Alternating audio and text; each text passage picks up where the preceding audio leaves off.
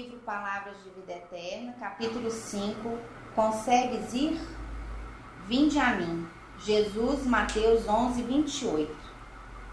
O crente escuta o apelo do Mestre, anotando abençoadas consolações. O doutrinador repete-o para comunicar vibrações de conforto espiritual aos ouvintes. Todos ouvem as palavras do Cristo, as quais insistem para que a mente inquieta e o coração atormentado lhe procurem um regaço refrigerante. Contudo, se é fácil ouvir e repetir o vinde a mim do Senhor, quão difícil é ir para ele. Aqui as palavras do Mestre se derramam por vitalizante bálsamo. Entretanto, os laços da conveniência imediatista são demasiado fortes. Além de assinalar, além assinala-se o convite divino entre promessas de renovação para a jornada redentora. Todavia, o cárcere do desânimo isola o espírito através de grades resistentes. Acolá, o chamamento do alto ameniza as penas da alma desiludida, mas é quase impraticável a libertação dos impedimentos constituídos por pessoas e coisas, situações e interesses individuais aparentemente viáveis. Jesus, o nosso Salvador, estende-nos os braços amoráveis e compassivos. Com ele, a vida enriquecer-se-á de valores imperecíveis e à sombra dos seus ensinamentos celestes, seguiremos pelo trabalho santificante na direção da pátria universal.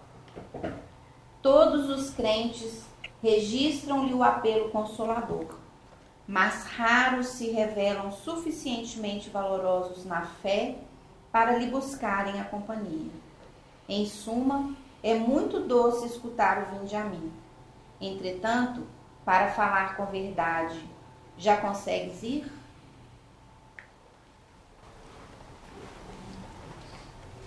Já. Janaína vai fazer.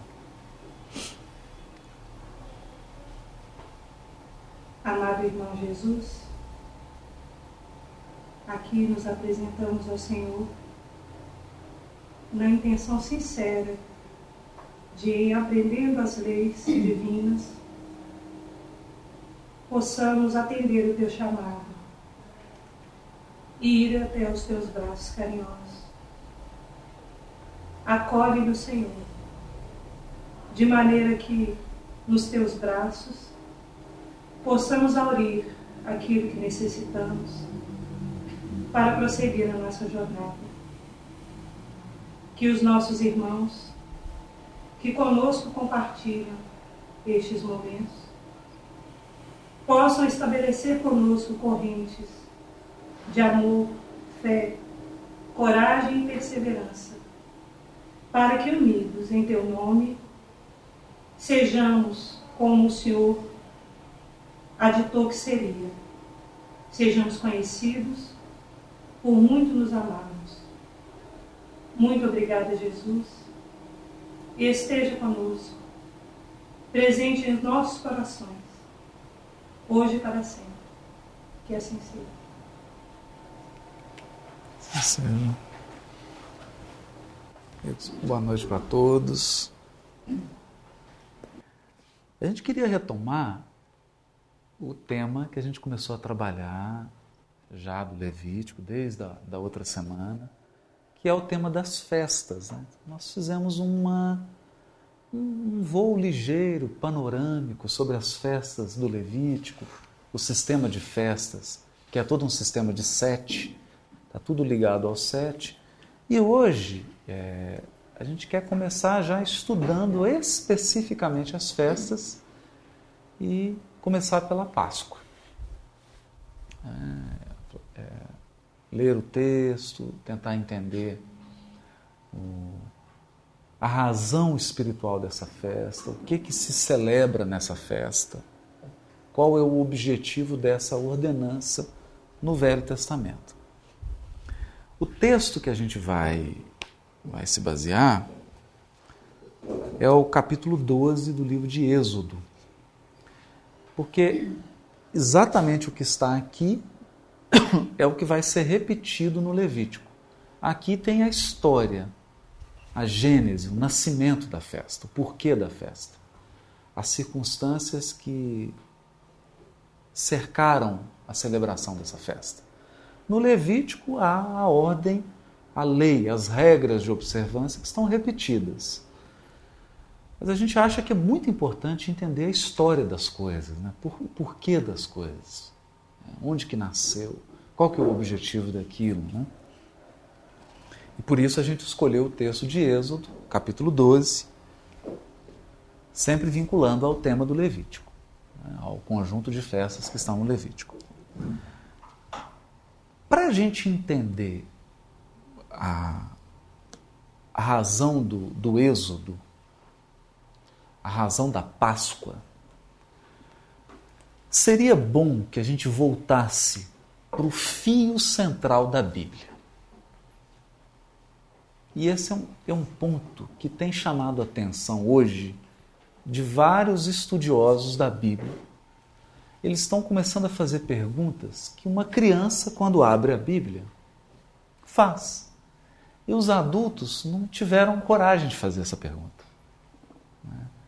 ou não se permitiram é, debruçar-se sobre esse tema, meditar sobre esse tema. Né? E a pergunta simples né, que uma criança, quando pega isso aqui na mão, a Bíblia faz é: a Bíblia fala do quê?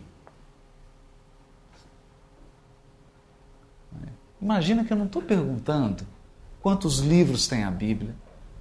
Isso tem pessoas que sabem de cor dizer quantos livros, tamanho dos livros, quanto capítulo tem cada livro, quantos versículos tem cada capítulo. Né? Tem algumas pessoas que chegam a decorar. Não é essa a pergunta. A pergunta é: qual o tema central da Bíblia? Ela fala do quê? O que é tema central e o que são temas secundários? Porque toda vez que eu abro a Bíblia, seja o Velho Testamento, seja o Novo Testamento, eu preciso me fazer uma pergunta. Qual o vínculo dessa passagem que eu estou estudando com o tema central da Bíblia? Com o tema central do Novo Testamento? Ou com o tema central do Velho Testamento? Essa é uma pergunta importante de ser feita.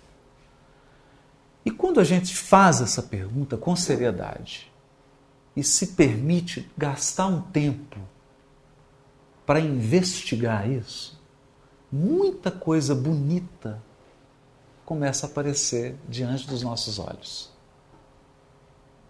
E muitas coisas que pareciam incompreensíveis ficam claras. Então, eu poderia começar dizendo assim: a Páscoa começa no capítulo 12 de Êxodo, por quê? Porque ela é decorrência da décima praga no Egito. Mas aí fica todo mundo. Praga no Egito? Tem dez? Eu nem sabia, né? Tem dez pragas no Egito? O que, que o povo hebreu estava fazendo no Egito? Por que, que tem praga? Então, às vezes a gente corre o risco de ficar preso a elementos que não são essenciais do tema, eles são elementos que compõem o tema central, e você fica preso nesses elementos, mas esquece de ir no veio. Então, a pergunta que nós temos que fazer antes é: o que tem o povo hebreu a ver com a história central, com o tema central da Bíblia? Por que o fato deles irem parar no Egito como escravos, como um povo escravo? O que que isso afeta o tema central da Bíblia? Isso é importante. Então, vamos lá tentar é, meditar sobre essas questões. Né? Os autores, os estudiosos, são unânimes em dizer que, se a gente conseguir fazer um resumo bem resumido mesmo, nós poderíamos dizer que a história da Bíblia se resume a criação. Deus criou. Tudo que a gente vê foi criado. Essa é uma mensagem central da, central da Bíblia. Central. Ela pretende esclarecer, ela pretende dizer, ela quer afirmar que há um Criador.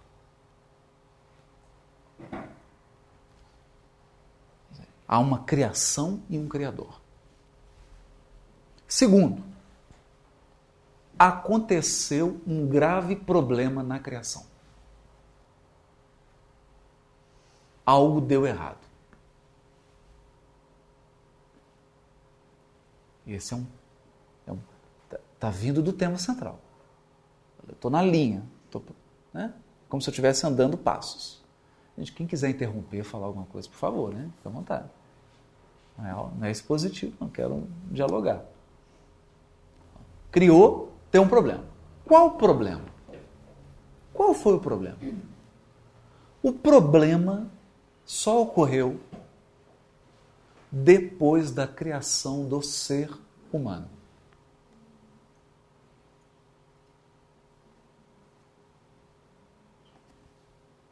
Então, por quê?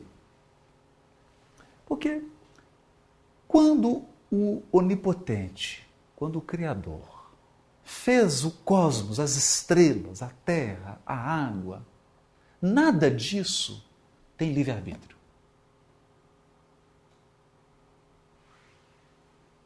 O Sol não escolhe sua rota, a, a órbita dos planetas, ele não escolhe.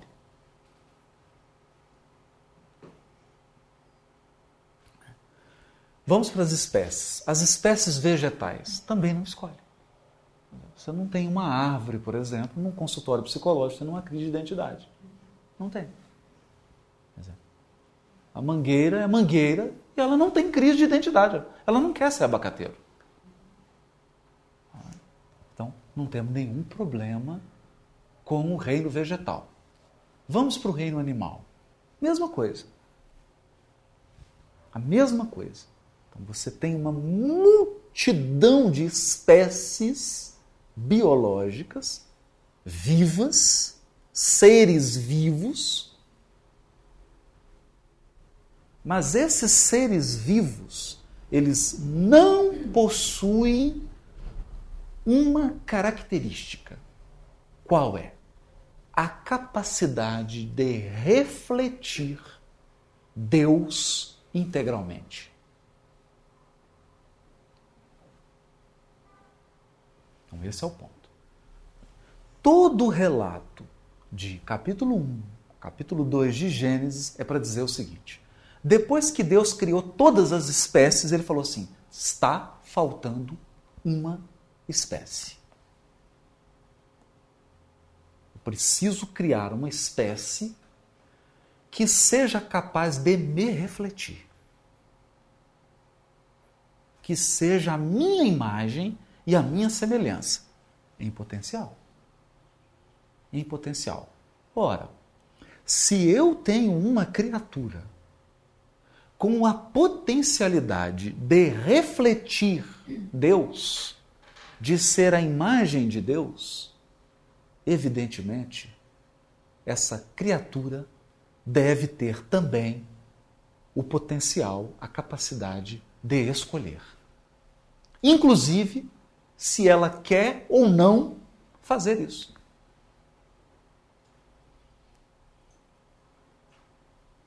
Parece lógico isso? Parece. Porque não faz sentido uma criatura ser imagem e semelhança de Deus se ela não tem livre arbítrio. Mas se ela tem livre arbítrio, eu tenho uma variável muito complexa na criação. A partir do momento que eu tenho um ser criado que tem livre-arbítrio, esse ser pode chegar e dizer assim: Eu não concordo com o projeto que o senhor fez para mim. Eu não quero ser como você. Eu não quero ser a sua imagem. Eu não quero te refletir. Eu não quero te obedecer. É uma possibilidade? É. É uma possibilidade. Aí alguém vai perguntar: mas por que que Deus deu essa possibilidade? Gente, mas essa é a resposta mais simples. Não sei. Não sei. Por que, que Deus? Não sei.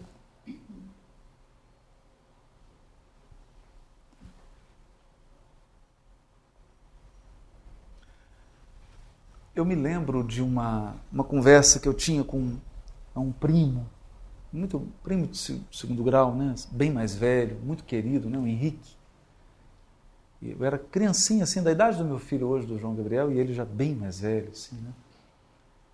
E um, um dia eu comecei a conversar, eu já ficava pensando, né? E, aí eu perguntei para ele assim: por que, que Deus não criou as pessoas perfeitas?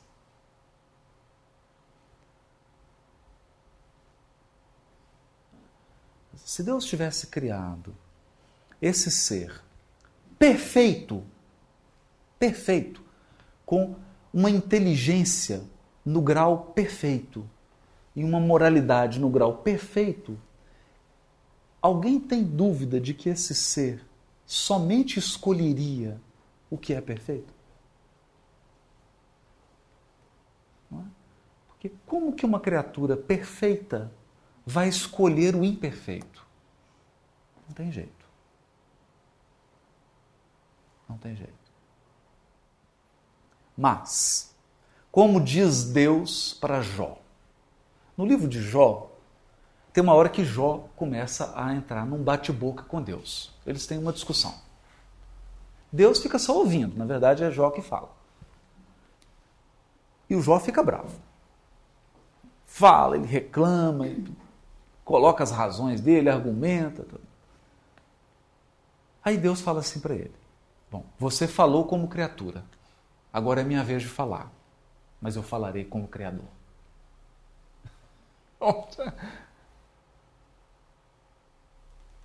Como Criador. Deus escolheu, escolheu fazer seres com a capacidade de ser a sua imagem, a sua semelhança, mas perfectíveis, não perfeitos.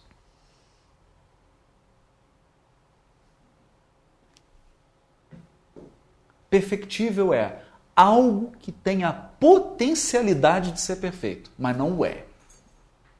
Está no processo. Está no processo. Ou para dizer numa linguagem mais simples, você coloca o pão de queijo no forno, aí a pessoa chega, já pode comer? Não está pronto. É isso o ser humano que foi criado no capítulo 2 de Gênesis, ele não está pronto ainda.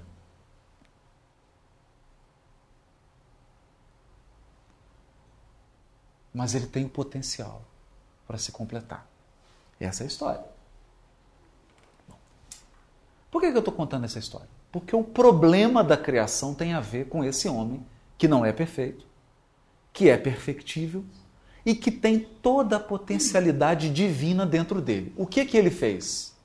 Ele escolheu não seguir Deus.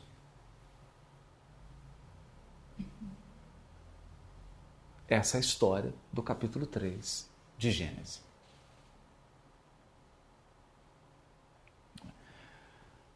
É claro, nós estamos falando aqui de literatura, né? Somos um aspecto literário. Vamos levar isso né, ao pé da letra.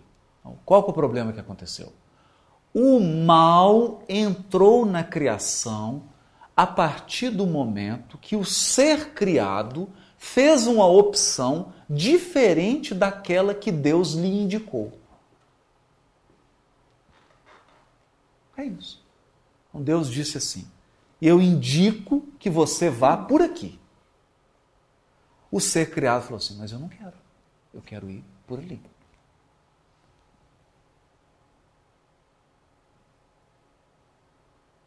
E aí ele falou: Mas se você for por ali,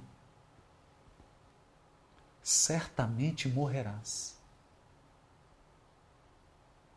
Ou seja, você está escolhendo um caminho que você não tem estrutura espiritual para bancar.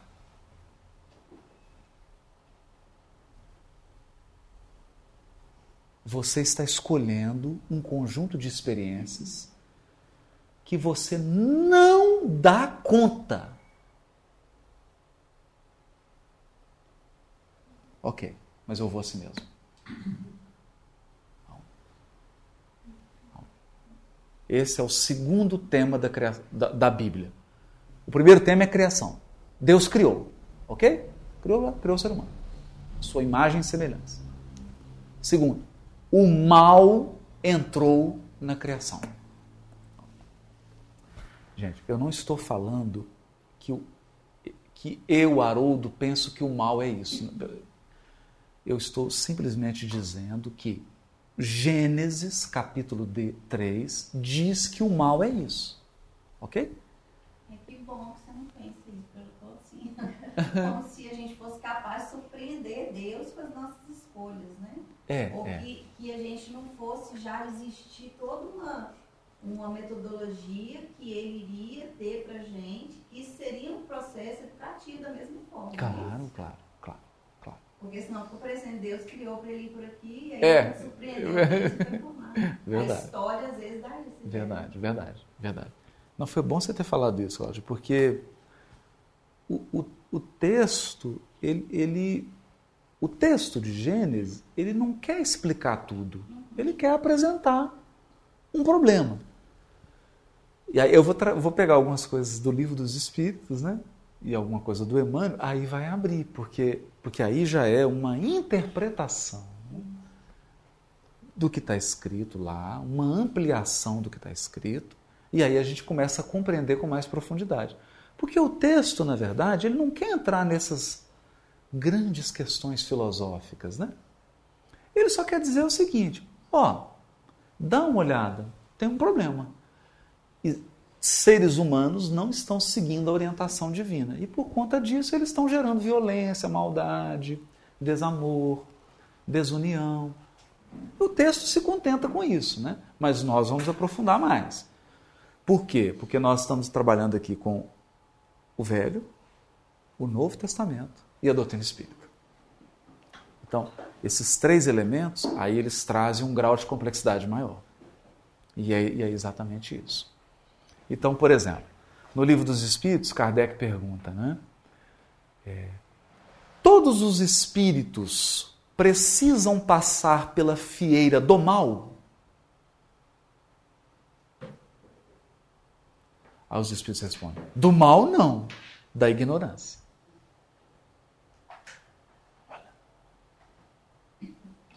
Não é interessante essas questões, né? Não, não há um determinismo de que nós temos que experimentar o mal para evoluir. Não. Isso não existe. Mesmo porque enquanto nós estamos é, debaixo do determinismo divino, sem a possibilidade do livre-arbítrio, a gente estava é, é, protegido. Protegido. Nós não estávamos à mercê das dificuldades que nós estamos hoje. Exato. Né, pelas nossas escolhas equivocadas. Exato. Exato. E aí o seu Honório adorava isso, né? Porque quando ele ia estudar a evolução, ele dizia assim, né? O princípio inteligente está em, em estágios que são anteriores ao do ser humano, né? E o leão, por exemplo, ele vai lá e, e mata a zebra para se alimentar, mas ele mata para se alimentar. É? O, as, as atitudes dele são contingentes. Né? E ele age dentro da contingência. E é tão interessante isso, né? Você pega o leão, ele está satisfeito, ele deitou ali, acabou. Ninguém vê um leão caçando por esporte. Né? Ele se alimenta, supre a sua necessidade.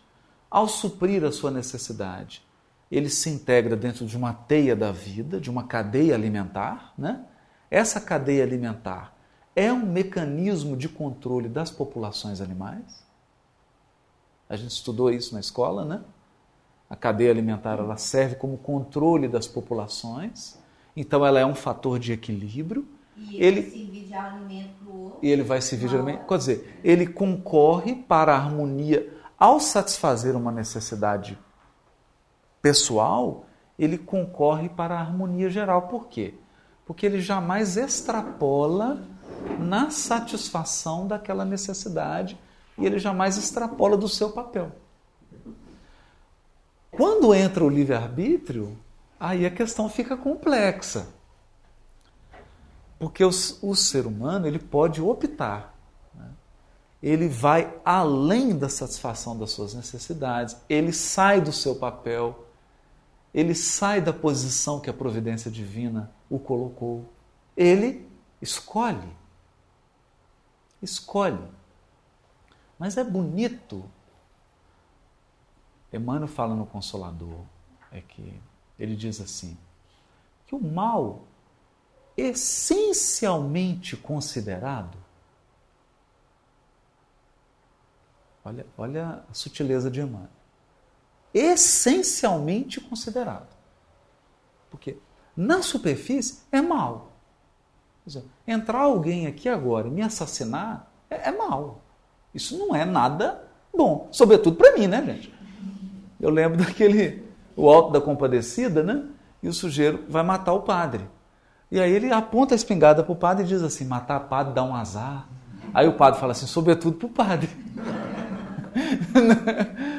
então, na, quer dizer, na experiência superficial, é doloroso, é um mal. Né? Mas o Emmanuel diz assim: o mal, essencialmente considerado para a sabedoria divina, ele constitui um zero à esquerda. Por quê? Porque, para de, porque Deus considera seus filhos transviados. Olha, olha, cada palavra que Emmanuel usa, é, não tem nada gratuito aqui. Emmanuel é um escultor, né? Se ele colocou uma palavra desse, você não consegue nem tirar nem pôr outra. Porque ele considera seus filhos transviados, porque o mal é o quê? O mal é transviar-se da orientação divina o Criador propõe um caminho e eu opto por outro. Porque se ele é sabedoria infinita, quando ele propõe um caminho para mim, não pode haver outro melhor. Porque você consegue, Marina, entender Deus propondo alguma coisa que seja ótimo? Não. Ótimo é pouco para Deus.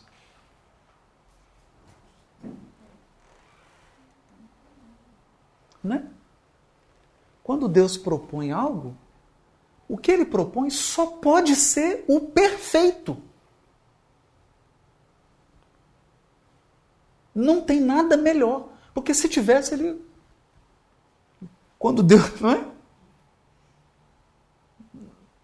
Não é isso? Está todo mundo calado, né? Todo mundo está concordando, está discordando. É isso? Não, não dá para imaginar. Ah, Deus fala assim: Ixi, fiz uma escolha aqui, me equivoquei. Não tem, não, isso não existe. Quando Deus avalia um conjunto de circunstâncias e ele, quando avalia, avalia todas as circunstâncias, porque ele é onipotente, onisciente. E quando ele toma uma decisão, aquela decisão é a melhor que existe no universo e a melhor que existirá para toda a eternidade.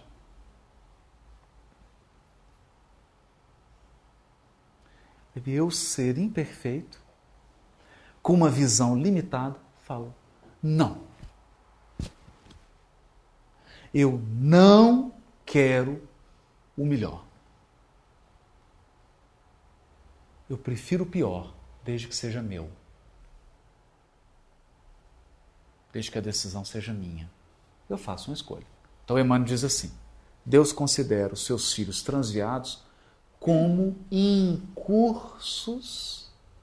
em grandes experiências.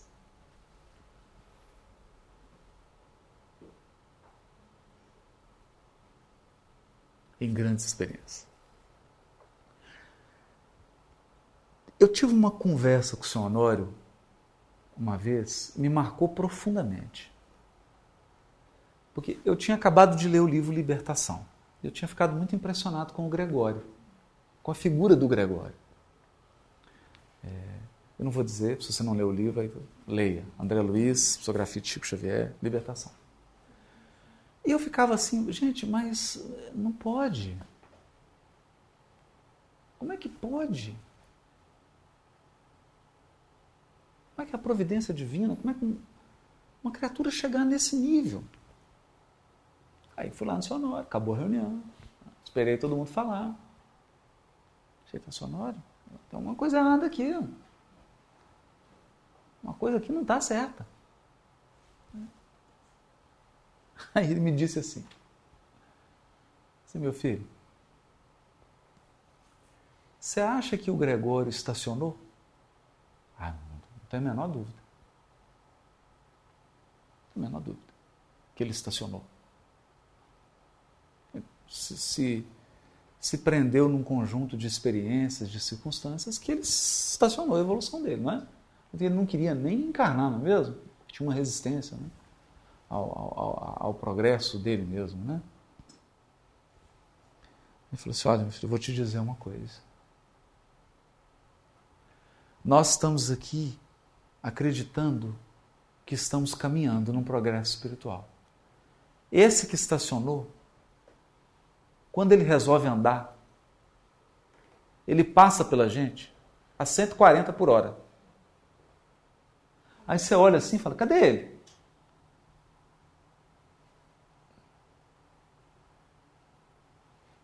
Cadê? Então, esse negócio de estacionar é muito relativo. É muito relativo. Tem uma viagem de 2 mil quilômetros andou 200 quilômetros, eram três carros. Um parou no posto. Ele dizia que é só para abastecer. Os outros falaram, então tá bom, nós vamos andando aqui enquanto se abastece. Ele abasteceu, viu um pão de queijo, uma Coca-Cola. Ah, vou comer um pãozinho de queijo. Ah, programou que era para parar cinco minutos, ficou meia hora. E os outros andaram. De repente, ele passa os outros dois. Então a gente pensa, vamos pensar, Saulo. Saulo. Saulo e Paulo. Saulo e Paulo. É difícil. É difícil a gente julgar, né? Então, por isso que o Emmanuel diz: dizer, os filhos transviados estão em cursos. É como se eles. É um curso difícil. É de, não, vamos, não vamos dourar a pílula. Quando você faz uma opção de não seguir a orientação de Deus, você comprou um pacote em que tem muita dor envolvida. Tem muita dor envolvida.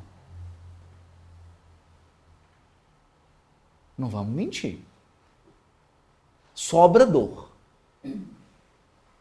Mas tem muitas experiências.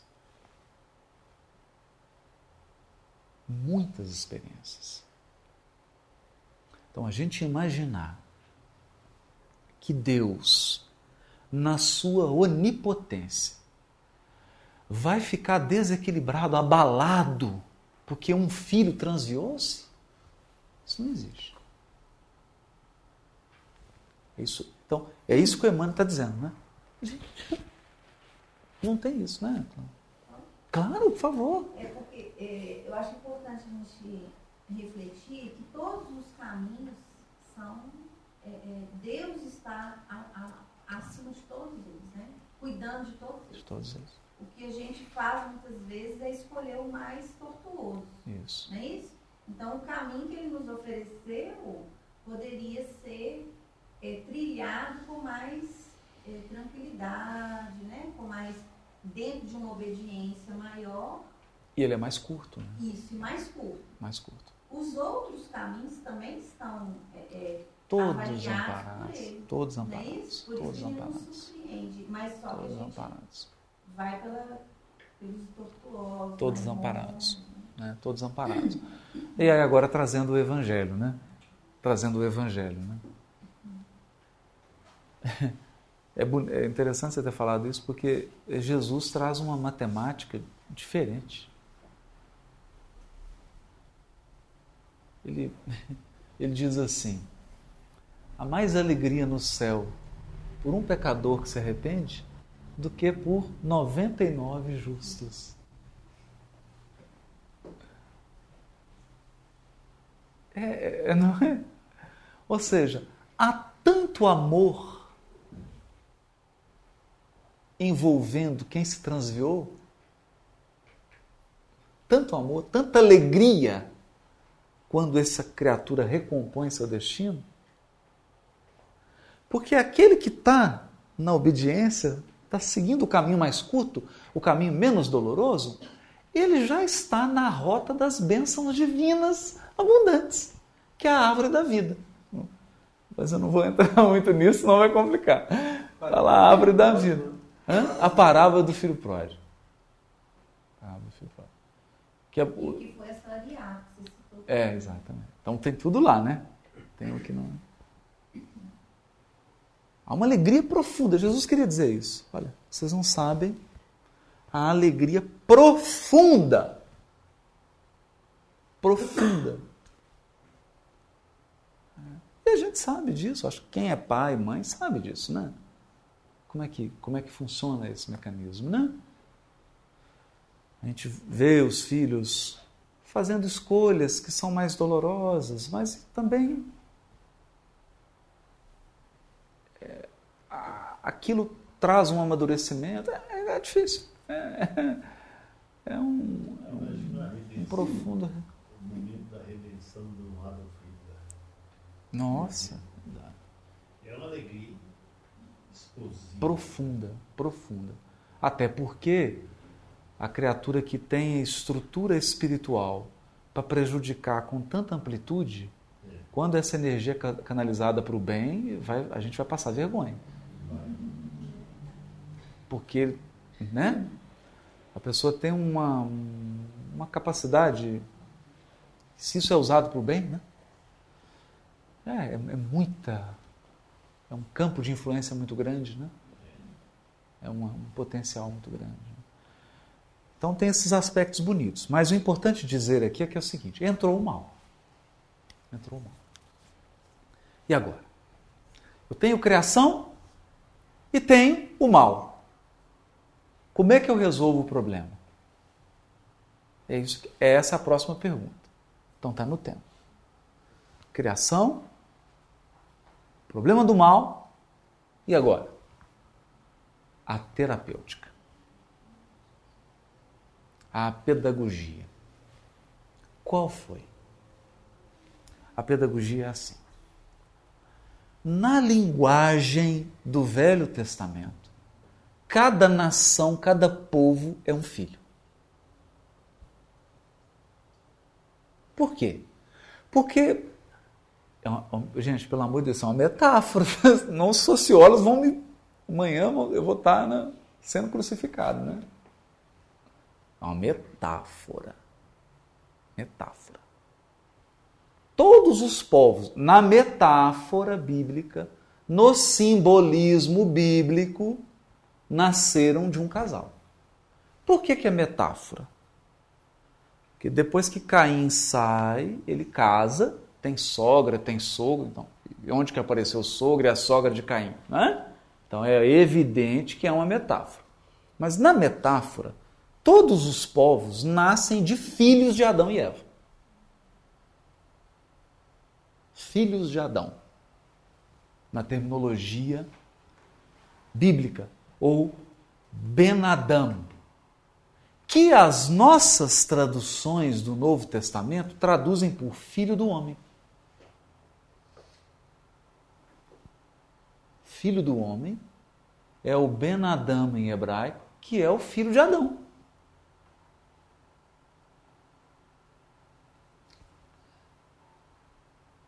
Por quê? Não é Ben tartaruga. Não é Ben leão. Nós somos da espécie adâmica. Significa que somos imagem e semelhança de Deus, temos o livre-arbítrio, temos capacidade de raciocinar, temos sentimento, capacidade de escolha. Isso nos distingue de todas as espécies vivas. Por isso nós somos Ben Adão, filho do homem. Depois tem um outro aspecto aí que é o Messias como o Ben Adão, o Messias como filho do homem, como filho de Adão. Mas é outra história, depois a gente fala disso. Então, todos os povos nasceram de filhos. Então, Sem, Cão, Jafé geraram povos, e aí todos são filhos. Mas tem um filho, que é o filho mais velho. De todos os povos, um é o mais velho.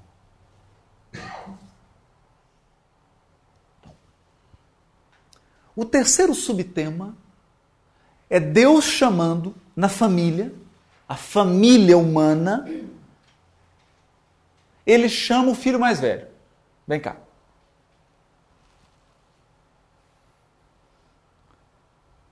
Quero fazer um pacto com você. Eu te educo, você educa seus irmãos. Combinado? Combinado. Eu te educo, você educa seus irmãos. Combinado. Como é que se chama isso no Velho Testamento? Aliança. Aliança de Deus com o povo hebreu. Então, o povo hebreu é o irmão mais velho que foi eleito, escolhido para educar os irmãos mais novos no que diz respeito ao aspecto religioso. Oh, mas o que é o aspecto religioso? O aspecto religioso é tudo quanto diz respeito à nossa relação com Deus. Isso é aspecto religioso. A nossa relação com o Criador. Tudo que diz respeito à nossa relação com Deus tem a ver com o aspecto religioso. Entenda que outros povos foram escolhidos para outras missões. Por exemplo, a Grécia foi escolhida como filho ou a filha que educaria o pensamento filosófico do mundo. Mas o irmão mais velho que ia educar nos aspectos relativos à relação com Deus é o povo hebreu. Certa vez, a Nena Galves, quem me contou isso foi o Oceano Vieira de Melo. Ela contou para ele, ele me contou. A Nena Galves, o casal Galves, é muito amigo do Chico, né? Uma vez, assim, num ato de distração, ela falou uma coisa assim, como se estivesse censurando os judeus. E aí o Chico interrompeu ela e falou assim: Nena, não diga isso eles são nossos irmãos mais velhos. Interessante, né? Pedindo ali uma. que tivesse respeito, né? Porque foram os titulares os que receberam a revelação. E a revelação é o quê? É um conjunto, uma proposta pedagógica. É mesmo. Torá Torá significa ensinamento, educação. A revelação é uma proposta educativa. Então vamos lá voltar? Criação, problema do mal, aliança. Parece que tudo se resolveu, né? Não parece? Bom, criou. Alguns escolheram diferente, escolheram um caminho distante de Deus, eu não quero ouvir Deus, eu não quero me relacionar com Ele. Criou o mal, porque aí o ser humano é frágil, ele é limitado e aí ele começa a fazer coisas frágeis e limitadas. Ele deixa de refletir a Deus e passa a ser um projeto puramente humano. Faz aliança, Deus começa a educar o irmão mais velho. Agora eu vou ensinar você a se relacionar comigo. O que, que eu desejo? O que, que eu gostaria que você se tornasse? Eu vou te ensinar os potenciais que tem dentro de você. Eu vou te ensinar a ser divino, meu filho, porque eu te criei divino. Então eu vou te ensinar a despertar os potenciais divinos que estão dentro de você. Que maravilha! Mas, filho, você tem que ensinar para os seus outros irmãos. Combinado? Combinado. Irmão mais velho aprendeu. Não aplicou nem para ele e nem ensinou para os irmãos. E agora? Bom, agora eu tenho dois problemas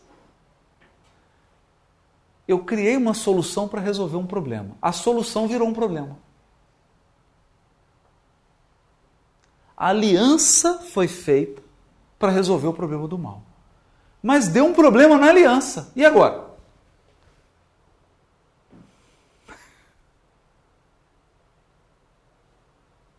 E agora? Não tem ninguém no povo da aliança. Gente, isso tudo é metáfora, pelo amor de Deus, né? Senão alguém vai perguntar assim, mas a pessoa não encarna lá? Não estou falando disso, estou falando do povo. Não estou falando de encarnação. Estou do povo. Porque quando você fala povo, eu estou falando de uma cultura, de uma tradição, de algo que pode, só pode ser experienciado naquela cultura, né? Porque é ali que estão tá as fontes, não é mesmo? Então, assim, você não vai fazer um intercâmbio na Escandinávia para aprender bossa nova. Pelo menos eu não aconselho. Eu aconselho que você vá para o Rio de Janeiro. Não é? É simples assim. É simples. Porque ali está o núcleo das tradições que foram passadas de gerações para geração, né? De geração para geração. É isso. Claro que encarna muitos ali, a pessoa encarna como judeu, encarna, mas não é esse o ponto. Ponto é, é, é, o que, que vai ser desenvolvido. Esse aqui faz isso, esse aqui faz isso, esse aqui faz isso. Né? Cada local tem a sua missão, a sua especialidade, as suas tradições. Então, quando você encarna ali, você vai aprender a especialidade da casa. Essa é, é, é assim. Né? Agora nós temos um problema no povo da aliança. Eles não, estão conseguindo nem seguir a orientação, o plano pedagógico, eles não estão conseguindo seguir o plano. E se você não está conseguindo seguir, que dirá ensinar? E não estão conseguindo ensinar. E o pior, estão se sentindo envaidecidos por ser o irmão mais velho. Por ter a missão de educar. Então é o professor vaidoso. Olha que interessante. Chega um educador numa sala, está cheio de alunos. Os alunos estão ali porque os alunos são ignorantes ignorantes no sentido de ignorar. E o professor está ali para quê? Para ajudar a ignorância dos alunos, não é mesmo? para educar. E aí o professor começa a se sentir orgulhoso porque o aluno não sabe o que ele sabe.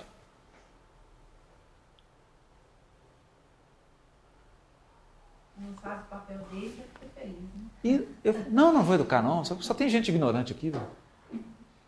Só tem gente ignorante. Né? É mais ou menos você chega no pronto-socorro, João 23, Belo Horizonte, e o médico fala, mas só tem gente acidentada aqui, gente, olha, não dá. Só tem doente aqui. Só tem doente.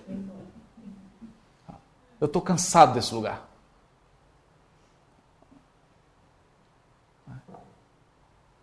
Tem uma coisa errada. Está no hospital errado. Está na profissão errada. Como que resolve esse problema? Porque o problema é o seguinte, é simples assim. Foi feito um contrato. No contrato tinha cláusulas que o povo hebreu tinha que cumprir, mas tinha cláusulas que Deus tinha que cumprir. E acreditem, essa é a, é gostoso isso, né? Porque parece um xadrez, né? Vocês acreditam que Deus colocou uma cláusula no contrato? Gente, não teve ninguém para orientá-lo juridicamente. Não teve nenhum advogado para orientá-lo. Sabe que cláusula que ele colocou lá? Deus colocou uma cláusula que, independentemente do comportamento do irmão mais velho, ele jamais iria abandoná-lo. Vocês acreditam que ele colocou essa cláusula? Não importa o que você faça, eu jamais vou te abandonar.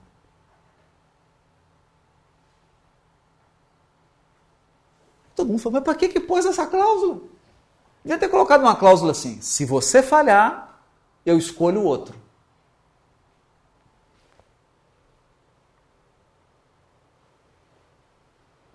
Hã? Reclamaram também de Jesus. Jesus teve a mesma reclamação. Eles falam que Jesus não teve uma assessoria jurídica, porque ele chamou os doze apóstolos, então tinha lá as obrigações. Então. E ele colocou uma cláusula no contrato de Judas. Não importa o que você faça, você continuará meu apóstolo. Aí os advogados oraram e falaram, mas não pode, isso vai manter essa cláusula. Isso não está certo. Coloca uma cláusula assim, se você me abandonar, se você fizer alguma coisa contrária, eu ponho outro apóstolo no seu lugar. Eu te substituo. Não tinha essa cláusula. É chocante. Então, e agora, gente? Como é que nós vamos resolver esse problema? Aí, aí, começou a nascer uma esperança. Por que uma esperança? Porque tinha uma cláusula no contrato da aliança que dizia o seguinte, e essa cláusula é importantíssima. Eu jamais vou abandoná-los mas toda vez que vocês falharem, vocês serão escravos.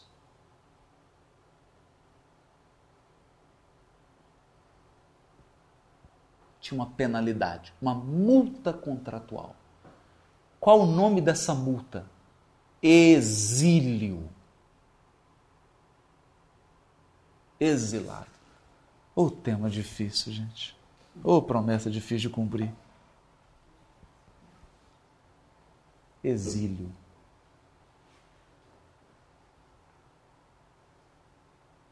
Não tem problema. Você pode descumprir tudo. Cada vez que você for infiel, infiel no sentido da fidelidade ao contrato. Entenderam aí o tema de fé? Fé, fidelidade? Toda vez que você for infiel, que você descumprir o contrato, exílio.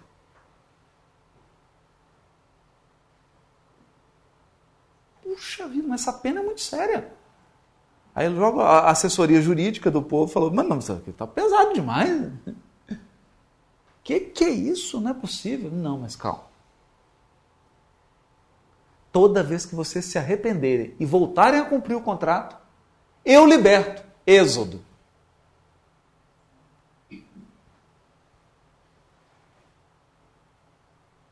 Nossa. Complicou muito? Gisela. Está assim, eu falo, nossa, complicou muito, tá bom? Então, criação, problema do mal, aliança, problema na aliança. Problema na aliança gera exílio e êxodo. Por quê? Toda vez que descumpre, é exilado. Toda vez que cumpre, êxodo.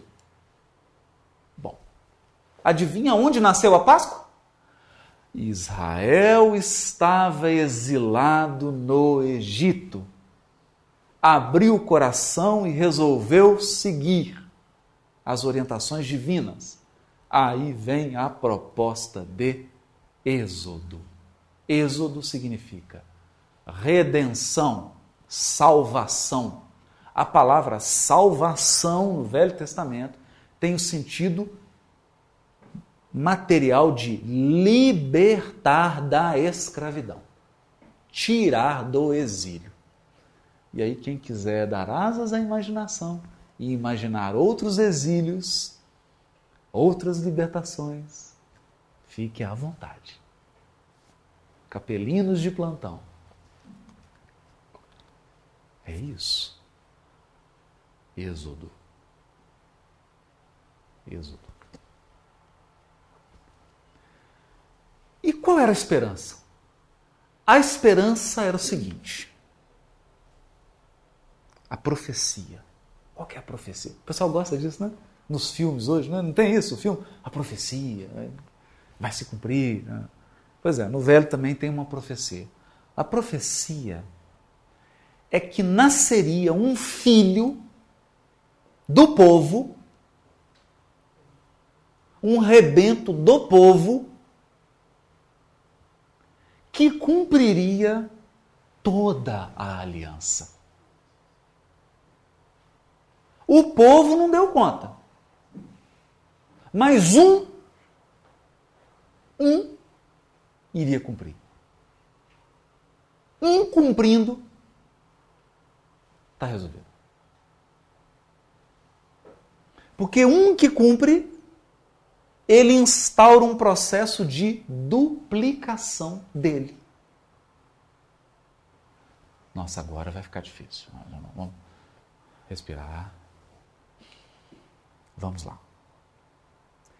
Se você ler a carta aos Gálatas, carta aos Colossenses, carta aos Romanos, carta aos Coríntios, de Paulo,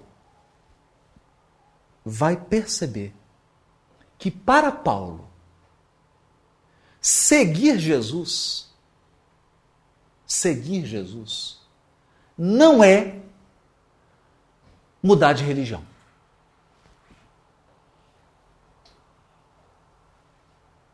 Não é simples assim. Não é, não é só isso. Para Paulo, seguir Jesus é aceitar, aceitar a proposta de se tornar o novo ser humano que Deus propôs.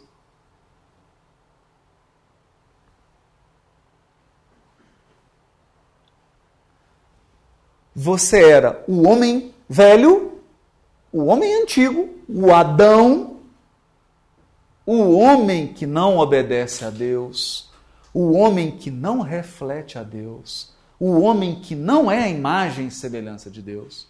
Você abdica de ser isso e passa a espelhar-se no homem que é o, pro, o protótipo, não, o tipo perfeito de ser humano.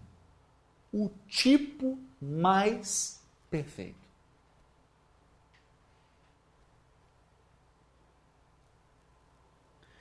Então, para Paulo, entrar numa comunidade cristã não é tornar cristão e começar a frequentar a igreja.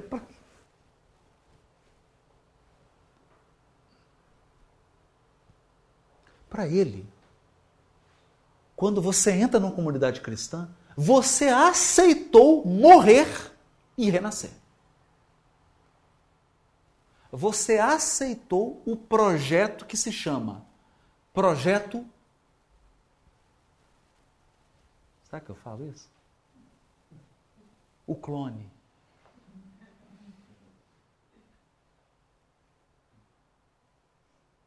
Jesus vai ser clonado. Clonado. Por isso que ele dizia: já não sou eu, eu quem vive, mas é o Cristo que vive em mim. O que, que ele está dizendo? Eu abandonei, eu não sou mais filho de Adão. Eu agora sou um mais um nessa nova humanidade. Então, para Paulo, a vinda de Jesus inaugurou uma nova humanidade. Jesus foi o primeiro e a partir dele uma multidão se formaria. Uma comunidade cristã não é uma igreja. Uma comunidade cristã é uma fábrica de clone. Estou brincando. É uma metáfora, tá, gente? Senão você vai levar isso a sério aí, né? É uma metáfora. Mas deu para entender isso? Eu entrei na fábrica e eu vou me transformar no novo ser humano, na nova humanidade, a nova geração, a nova era, o novo homem que é o homem o quê? É o homem em que o tipo perfeito que é Jesus molda ele. Molda. Então, Paulo levava isso muito a sério. Então ele dizia assim: aos santos que moram na Galácia. Porque santos. A palavra santo tem um sentido separado. Então ele está dizendo assim: ao, aos filhinhos, aos bebezinhos que estão em gestação na galáxia, porque vocês são nova humanidade. O Cristo está moldando vocês para que vocês sejam idênticos a Ele, identificados com Ele. E pelo fato desse tipo perfeito, desse filho perfeito, é o filho que o pai sonhou. Esse filho nasceu no povo da aliança. Por quê? Para que as cláusulas de Deus se cumprissem. Porque o que, que Deus diz? Não importa o que esse povo faça, eu jamais o abandonarei.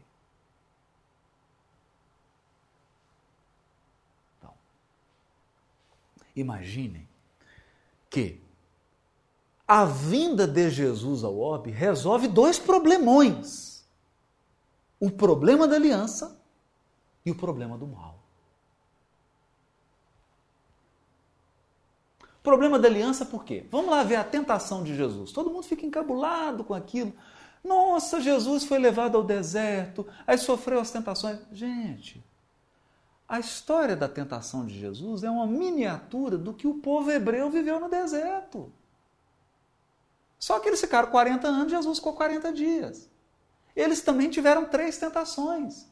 Só que eles falharam, Jesus acertou. Então, por que, que tem essa passagem lá? para mostrar que Jesus resume a história do povo hebreu, só que é a história que deu certo.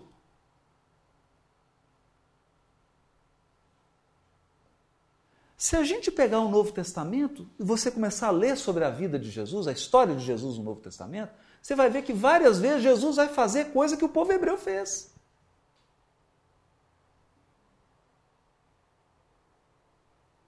Para quê? ele refez todas as lições que foram feitas errado.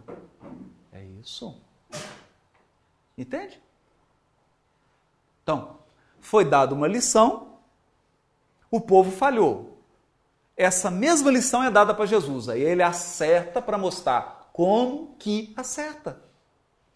O povo hebreu foi tentado. Foi tentado com o quê? Maná. Qual é a primeira tentação de Jesus? Transformar a pedra em pão.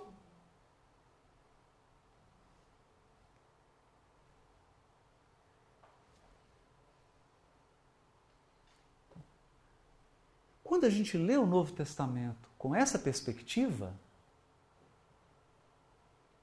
o que, que o Novo Testamento está querendo dizer? Jesus resolveu o problema da aliança. Por isso ele é o Messias. Olha para ele.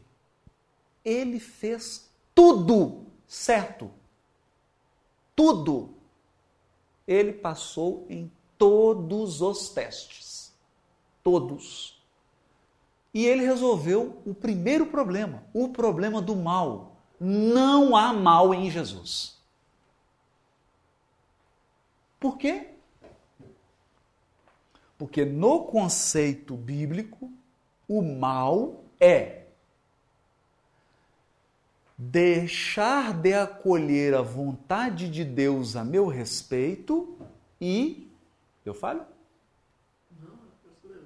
Ah, desculpa. Então, o mal na perspectiva bíblica é deixar de seguir a vontade de Deus a meu respeito e seguir a minha vontade. Onde que Jesus ensinou o contrário? No Getsemane. Pai, afasta de mim esse cálice.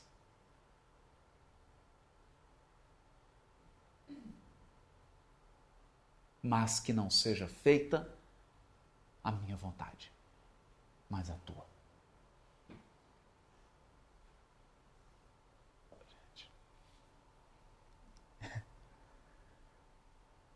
Isso é lindo. Isso é lindo. Lindo. Quando ele disse isso e cumpriu, e cumpriu, ele mostrou que nele não há mal. Eu e o Pai somos um. A minha comida é fazer a vontade de meu Pai. Acabou. Um novo Éden. É um novo Adão. É um novo Adão. E foi isso que Paulo escreveu. O primeiro Adão, alma vivente. O segundo Adão, que é Jesus, espírito vivificante. Ele é o novo Adão, só que é o Adão que deu certo. Essa é a história da Bíblia. Então, vamos lá. A criança chega e fala assim: a Bíblia fala do quê? A Bíblia fala criação, mal, aliança, redenção.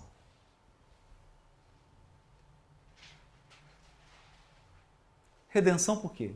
Porque falhou a aliança, teve exílio, teve êxodo, então tem redenção. Ou se você quiser mais esticadinho, criação, mal, aliança, exílio, êxodo, redenção. Êxodo, redenção, mesma coisa.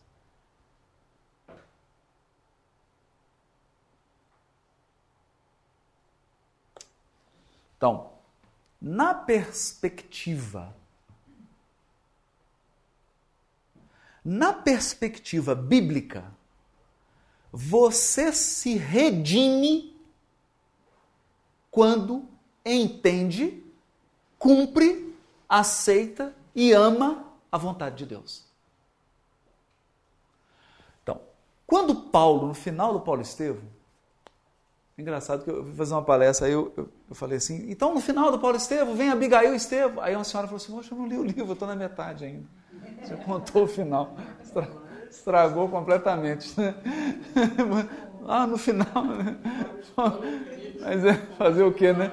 Então, no final do Paulo Estevam, Emmanuel deixa claro: Paulo redimiu-se. Por que, que ele redimiu-se? Por que, que ele redimiu-se? O, o último teste de Paulo, o último teste, coloca Abigail e Estevão. E Jesus no meio. Morrendo de saudade de Abigail, morrendo de vontade de abraçar Estevão, ele olha para Jesus e diz, Emmanuel, qual criança que procurasse a aprovação do Mestre bem-amado, olhou para Jesus e disse, posso?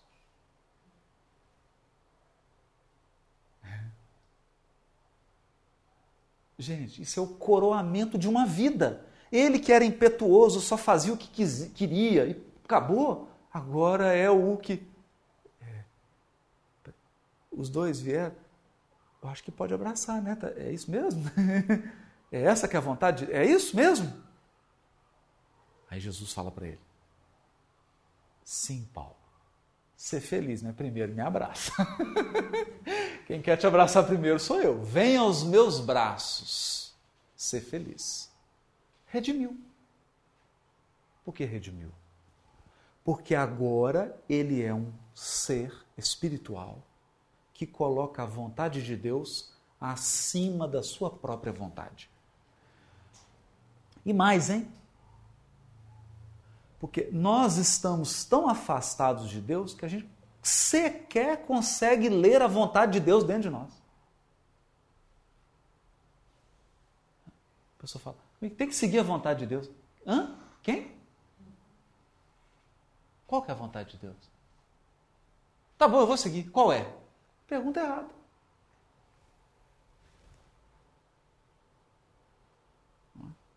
O primeiro trabalho que tem que ser feito é afinar um instrumento espiritual para conseguir ler a vontade de Deus no meu coração. Porque Deus se manifesta. Alta de Souza. Né? Deus se manifesta no coração. Então, afinar espiritualmente para eu conseguir saber qual que é a vontade de nessa circunstância agora. Qual é a vontade de Deus a meu respeito? Porque a gente é mestre em saber qual que é a vontade de Deus para o outro. Não, eu acho a vontade de Deus para o Júlio agora é isso. Eu tenho certeza. Gente, eu posso ver, Deus está falando comigo. É? E a vontade de Deus a seu respeito? Não, isso eu não escuto. Isso eu não escuto. É? Eu não tenho que preocupar, porque não tem um ser humano capaz de saber qual é a vontade de Deus a respeito do outro. Eu posso intuir, eu posso ser um instrumento, mas saber não tem jeito. Eu posso saber a vontade de Deus a meu respeito. O que Deus quer de mim. O que Ele espera de mim. O doutor Ricardo adora dizer, não é, doutor Ricardo Ladino? O que, que Deus quer de mim? O que, que Ele quer de mim com essa? Esse é o homem redimido. Esse é o novo homem, nova criatura, nova criação. Então, para Paulo, não, não é simplesmente uma questão de ver Jesus, eu tenho uma nova religião, agora eu sou cristão. Isso é beabá. Isso é beabá. Não é isso. Para ele é o seguinte: encarnou o verdadeiro Adão, o verdadeiro homem, o filho que Deus sonhou, o homem que é imagem e semelhança de Deus. E a partir da vinda dele, uma nova humanidade começa a se formar a partir dele. Por isso ele diz: a cabeça da igreja é o Cristo. Nós somos corpo de Cristo. Agora deu para entender. Corpo dele. Porque em nós ele se multiplica e nasce um novo homem. Mas a liderança é ele. Ele é o tipo. Ele é o tipo mesmo, né? Você pega uma máquina de escrever, não é assim? Tem lá o A. Bate o A, é o mesmo A. Toda vez que você bater o A, vai ser aquele A. Jesus é o tipo mais perfeito de ser humano da Terra. Não tem outro. Você pode tentar, gente. Você pode ser muito talentoso, mas não tem outro. Não tem outro. E o que, que tem a ver Páscoa com isso?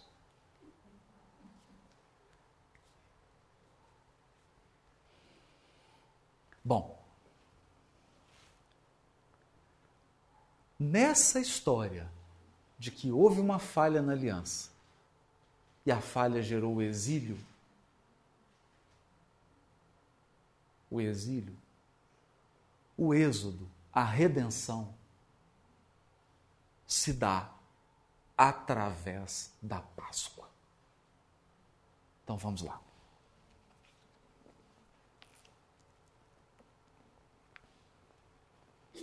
Só para a gente.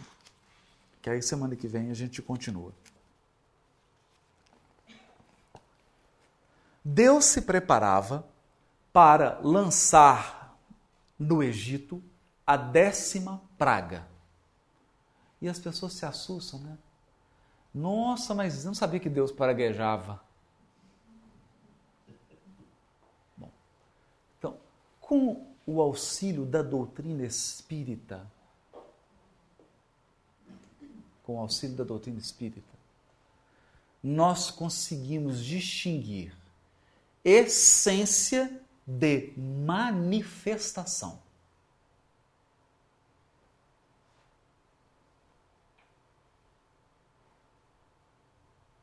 Não entendi. então tá. Você acorda de manhã, encontra com alguém, você fala bom dia. Correto? Bom dia. Chega no grupo à noite, você fala boa noite eu tenho duas manifestações, mas a essência é: eu estou cumprimentando. Estou sendo educado. A essência é a mesma. Mudou a manifestação. Uma das manifestações da providência divina é a lei de causa e efeito.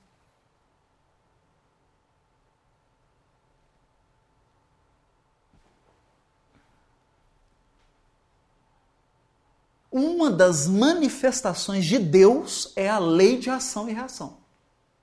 Então, é uma sugestão. Quando você abrir o seu Velho Testamento e tiver lá praga, guerra,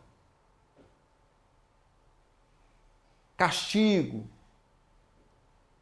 reprograma sua mente e no lugar da praga, dez pragas, você coloca assim: dez etapas do resgate. Dez etapas da lei de causa e efeito.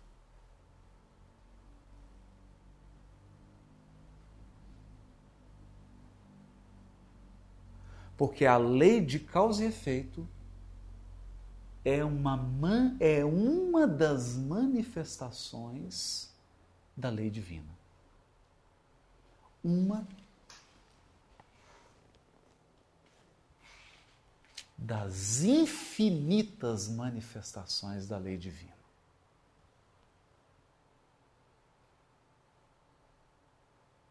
Você fala, não, não pode. Eu não aceito isso. Eu, eu, eu, não, eu não consigo entender. Onde está Deus no sofrimento? Como é que pode estar tá Deus no resgate? Então eu vou te dizer uma coisa. Eu hoje ajoelho com um joelho só, porque eu não estou podendo ajoelhar com os dois, e agradeço a Deus o meu problema no joelho. Bendito seja Deus pelo meu problema no joelho. Graças a Deus, Ele permitiu.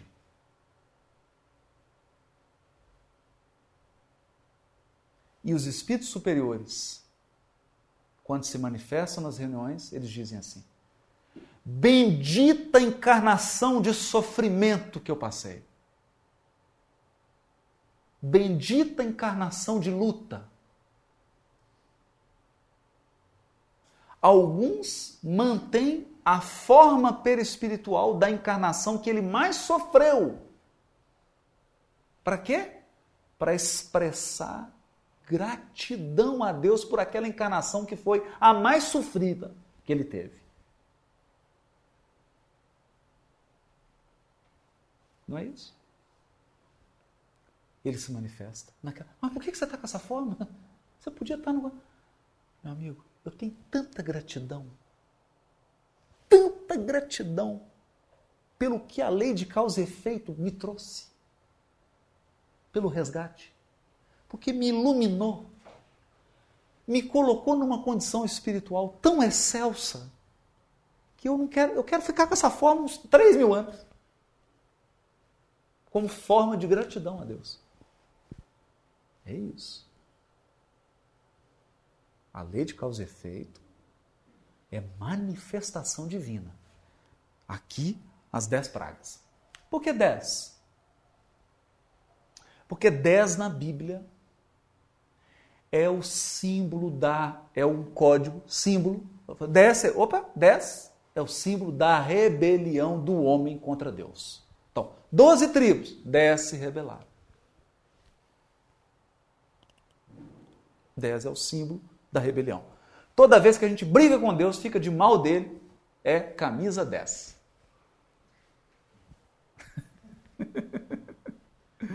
camisa 10. 10 pragas.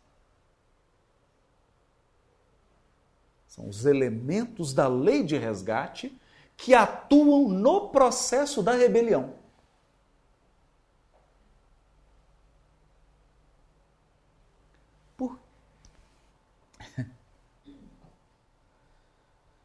Porque o propósito da lei de ação e reação está lá em André Luiz.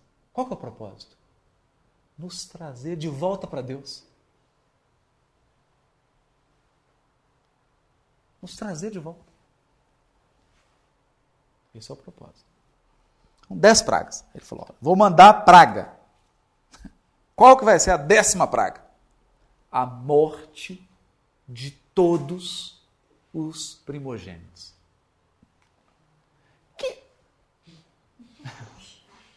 Quando eu digo assim, a morte de todos os filhos mais velhos, quem que vocês estão desconfiando que está acontecendo? A aliança foi feita com qual filho? O filho mais velho. Você dá para o mais experiente a missão de educar os menos experientes. E ele não faz.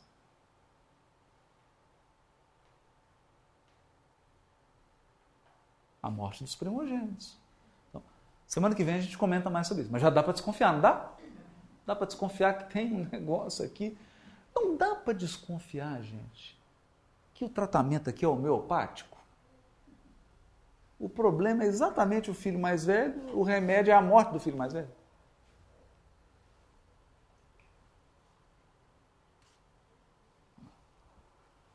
Aí ele diz assim: Mas ó, vou, vou dizer para vocês. Se vocês seguirem agora uma orientação que eu vou passar para vocês, vocês vão ser poupados da morte. Top. Agora eu sigo. Né? Depois que está exilado, meu amigo. Depois que você está lá não, sofrendo, que faz dó, né? E Deus fala: Filho, meu filho querido, estou doido para te resgatar. Você tem só que seguir as instruções. Pai, manda tudo aí. Já estou anotando aqui. Já estou no modo gravador. Diga, filho, você vai preparar um cordeiro. Um aninho, macho, primogênito, sem mancha. É homeopatia pura. Vai ficar com ele. Nós vamos ver aqui que ele ficava um tempo. Ficava um tempo, tinha que ficar com ele. Tem que criar vínculo, amor pelo bichinho. O tá lá berrando. E os dias vão passando, né? Chegava lá no décimo dia, você olhava para ele e falava, é hoje, matar o bichinho. Né? Falava, vai você, bem, mata o bichinho. Não, vai você, bem. Não, bem, vai você. Pegava o cordeirinho, tinha que sacrificar o cordeiro e colocar o sangue do cordeiro na porta. Quando o anjo da morte viesse, o anjo da morte, ele é um anjo, aí já é uma interpretação minha, tá? Eu acho que ele era cego, porque ou então, cego não, míope. Porque ele é o seguinte, e daltônico. Chegava muita cor não, mas o vermelho ele enxergava. Na porta que ele visse, ele ia matar todos os filhos mais velhos. Chegar na casa, então tinha lá dez casas. Ele ia passar uma por uma e ia levar o filho mais velho de cada casa. A morte dos primogênitos. Mas na casa que tivesse um sinal do sangue do cordeiro, ele pulava a casa. Não, essa eu pulo. Pula. Vai para outra. Pula. Essa, essa não tem. Pular em hebraico é Pêssar, Páscoa. Então, é a festa do pulo, do salto, do saltar. A festa de Pêssar.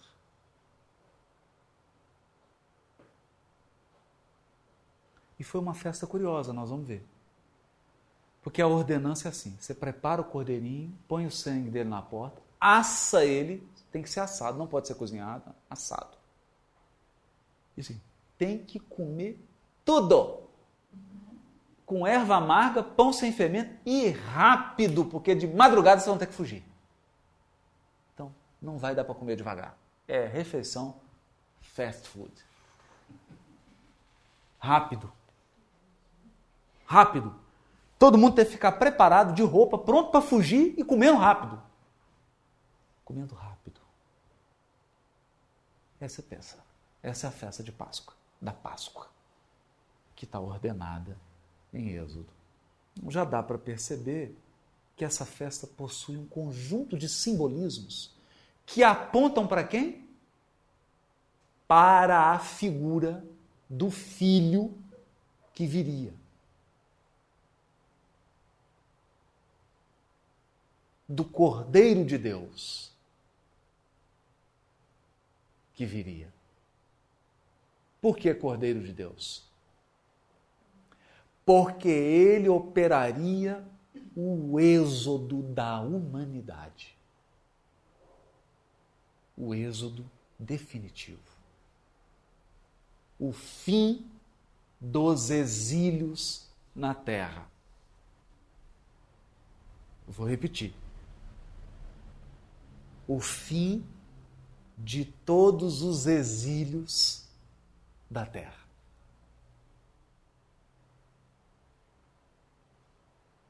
Quem tem ouvidos para ouvir, ouça. Acabou. Bom, então chá, café colonial beneficente para a construção da sede do Ser do Meimei, dia 4 de outubro de 2014 de 18 às 21 horas, teremos palestra e um evento musical e artístico. Uma confraternização, não é? uma, uma, uma, uma tarde com tortas, com café, né? com, com bastante. Isso. E está sendo vendido no site do www.portalser.org, na loja do Ser, por 25 reais, que dá direito a, a comer à vontade, né? As tortas e tudo. E participar da confraternização. Então, boa noite para todos, para os internautas, para todos que estão aqui. Eu queria pedir para a Adri fazer a prece para a gente. Vai, Adri.